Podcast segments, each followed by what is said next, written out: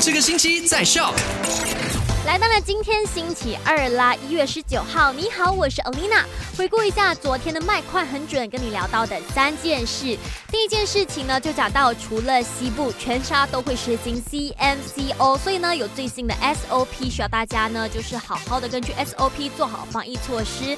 那其中有几个很重要的，第一个就是营业时间将会规定在六点早上一直到晚上十点钟。那还有一个就是很多人会问说，哎，一辆车可以坐多少人？是根据你车的。容量来决定的，比如呢，四人坐车只能坐四个人，以此类推。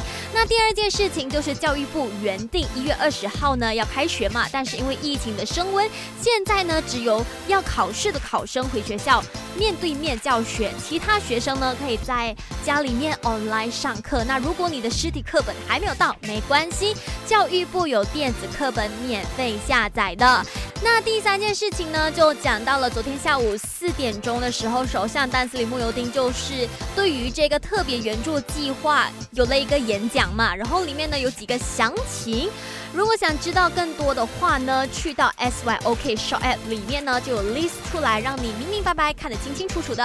好啦，今天下午三点钟再见喽，留守买好玩。赶快用你的手机透过 Shop App 串流节目 SYOK Shop。